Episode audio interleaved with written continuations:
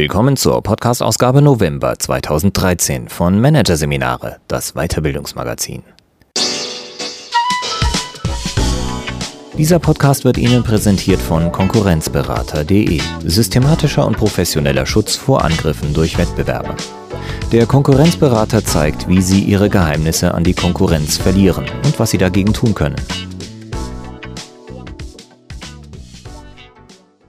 Weitere Podcasts aus der aktuellen Ausgabe behandeln die Themen Zusammenarbeit an der Spitze, das Top-Team Paradox und Cultural Intelligence, klug handeln ohne Grenzen. Doch zunächst Flow erleben im Beruf, Leistung mit Leichtigkeit von Sascha Reimann. Flow ist so etwas wie der heilige Gral der Arbeitspsychologie. Er ermöglicht Leistung ohne Anstrengung, Motivation ohne Anreize und Kreativität ohne Nachdenken. Doch der Zustand, durch den der Beruf zur Wohltat werden kann, wird in der Praxis eher gestört als gefördert. Die Lösung liegt in den Händen der Führungskräfte. Hier ein Kurzüberblick des Artikels. Ich war das Wasser. Wie Flow körperliche und geistige Leistungen beflügelt. Kein Knopf im Kopf, warum sich Flow nicht zwingen, aber lernen lässt. Alpha und Beta. Welche Wirkung es haben kann, dem Unbewussten zu vertrauen. Killer und Garant, warum Führungskräfte für Flow-Erlebnisse ihrer Mitarbeiter verantwortlich sind. Regeln und Rückmeldung, wie Spielprinzipien optimale Erfahrungen begünstigen. Und Erleben statt Ziele, was Führungskräfte tun können, um gute Flow-Bedingungen zu schaffen. Es ist ein Phänomen, das sich dem bewussten Zugriff entzieht. Wer in den Flow kommt, vergisst alles um sich herum, sogar sich selbst. Und sobald man versucht, über Flow nachzudenken, ist er auch schon vorbei. Es ist wie beim Tennisspielen, sagt Ex-Mönch und Coach Anselm Bilgri. Wenn Ihr Gegenspieler wie im Rausch spielt und jeden Anschlag auf den Punkt bringt, fragen Sie ihn mal, wie er das macht.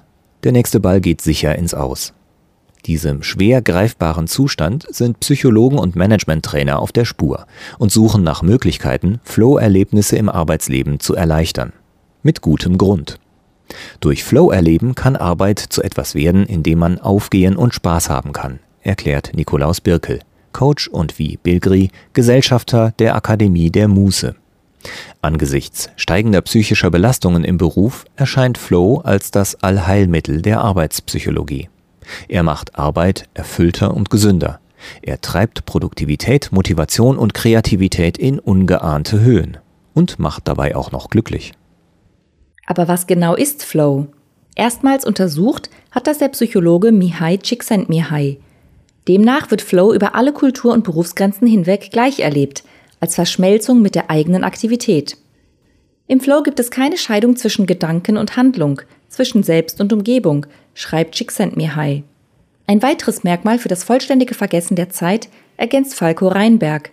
Der emeritierte Professor für Psychologie der Uni Potsdam hat Csikszentmihalys Thesen zum Flow-Effekt in vielen Studien überprüft.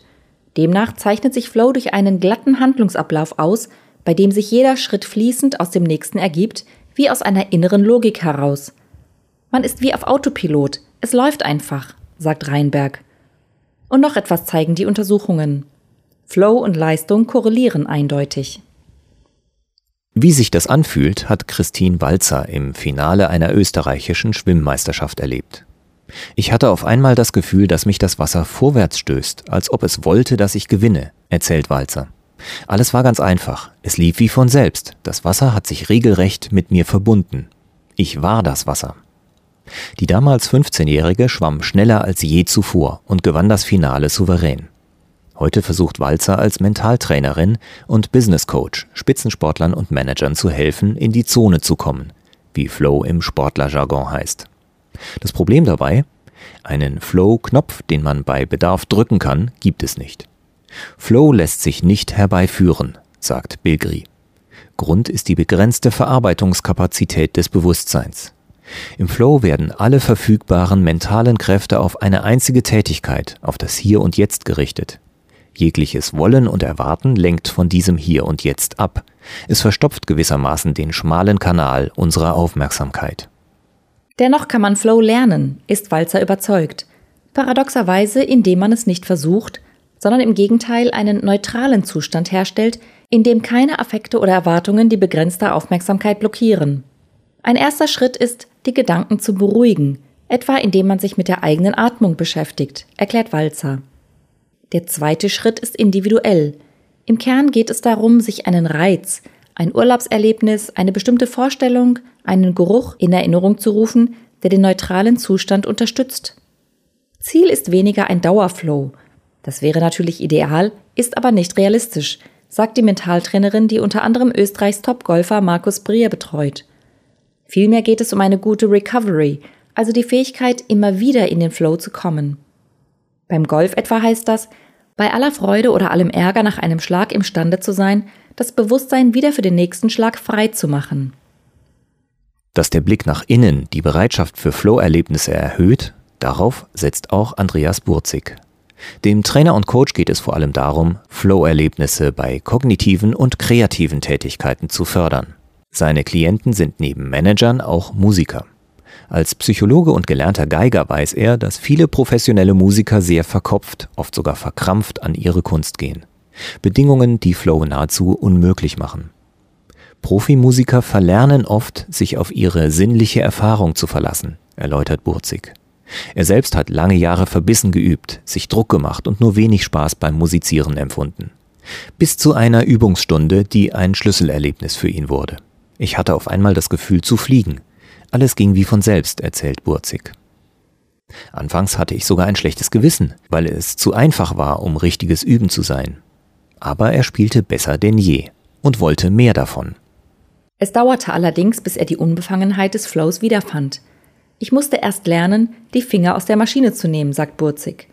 Also statt mit der analytischen Brechstange an die Musik zu gehen, auf den Tastsinn zu achten, auf das kinästhetische Körpergefühl, auf die Musik selbst, auf einen bestimmten Ton – man muss mit sich selbst in Kontakt treten, um Flow erleben zu können, sagt der Coach. Was er am Beispiel Musik erfahren hat, gilt auch für Manager. In Burzigs Flow-Seminaren lernen sie daher, die Aufmerksamkeit nach innen zu richten, das Körpergefühl auszubalancieren, die Atmung zu vertiefen. Eine Übung mit messbarem Ergebnis.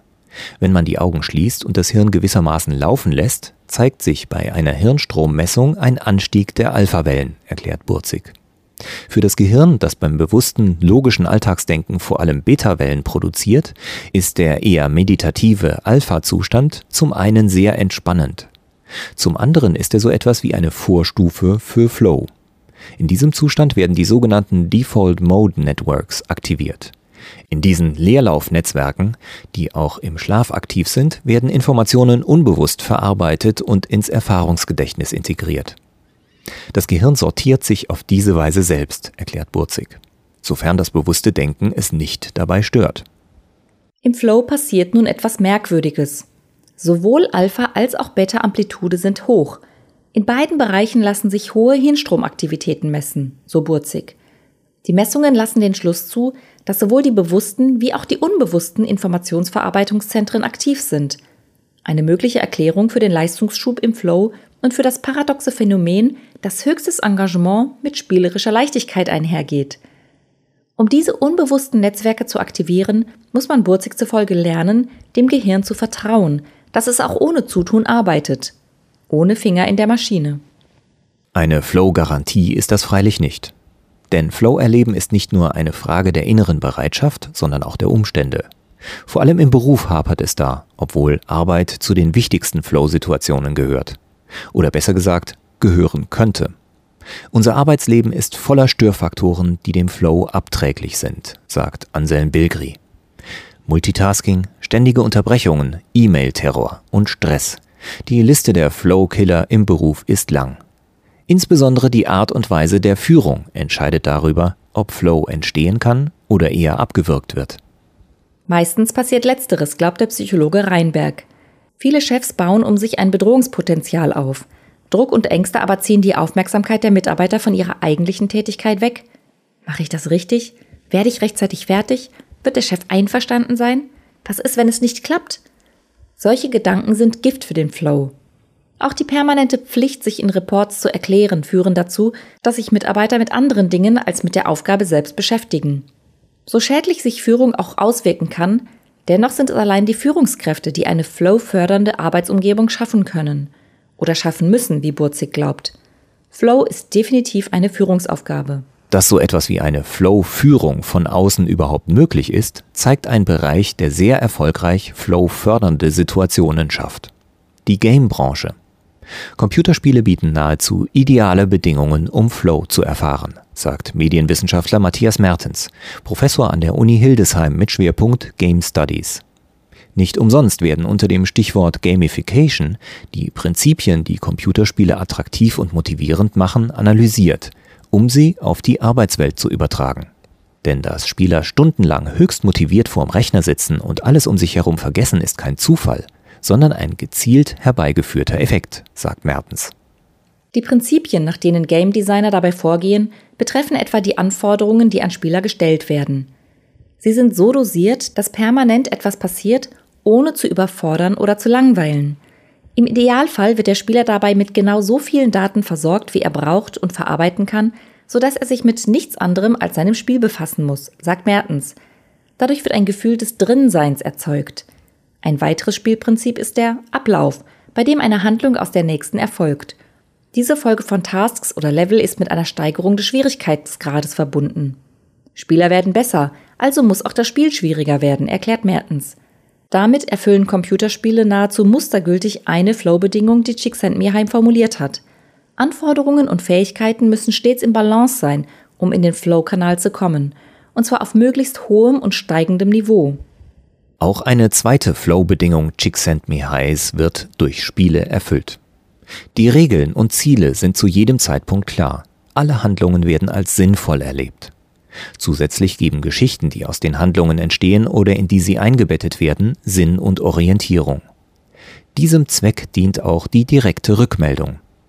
In Computerspielen sieht man sofort, was man tut und ob es erfolgreich war, erklärt Mertens. Potenziell Flow störende Fragen nach dem Wie und Warum werden durch diese Prinzipien ebenso vermieden wie Unsicherheiten darüber, wo man steht. Das vielleicht wichtigste Flow-Prinzip von Spielen aber ist der Fokus des Handelns. Der Schwerpunkt liegt nicht auf einem höheren Ziel, sondern auf dem konkreten Erleben, erklärt Mertens.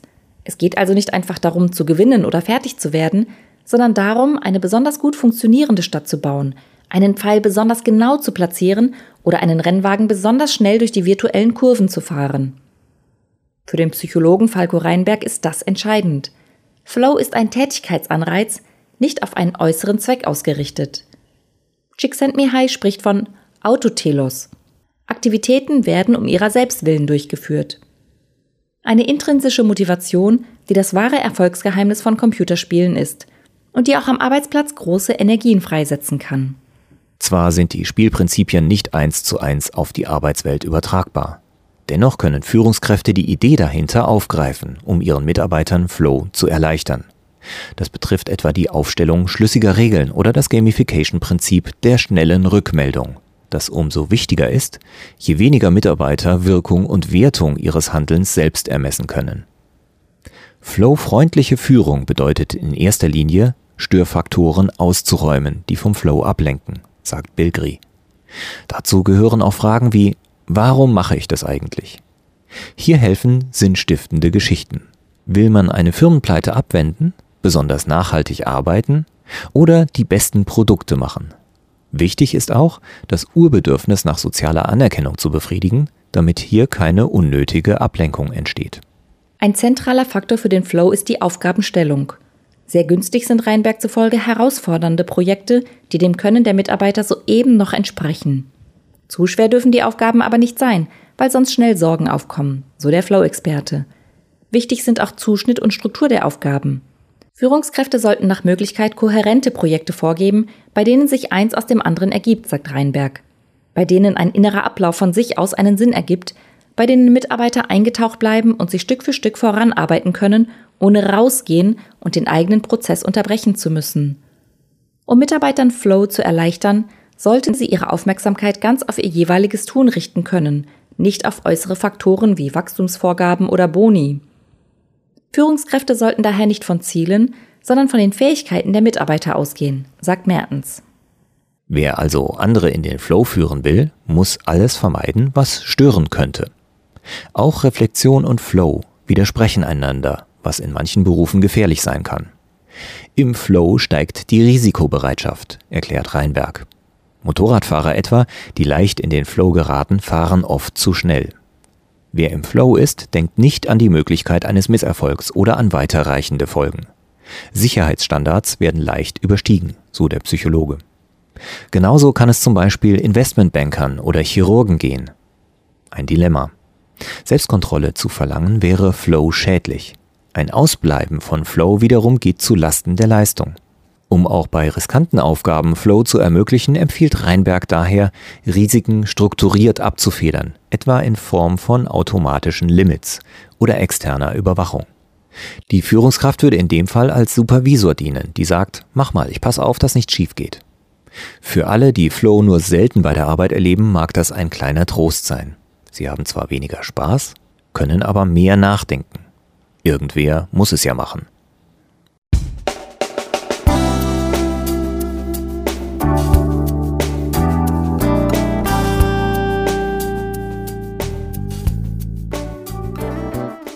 Sie hörten den Artikel Flow erleben im Beruf. Leistung mit Leichtigkeit von Sascha Reimann aus der Ausgabe November 2013 von Managerseminare, produziert von Voiceletter. Weitere Podcasts aus der aktuellen Ausgabe behandeln die Themen Zusammenarbeit an der Spitze, das Top-Team Paradox und Cultural Intelligence. Klug handeln ohne Grenzen. Weitere interessante Inhalte finden Sie auf der Homepage unter managerseminare.de und im Newsblog unter managerseminare.de/blog.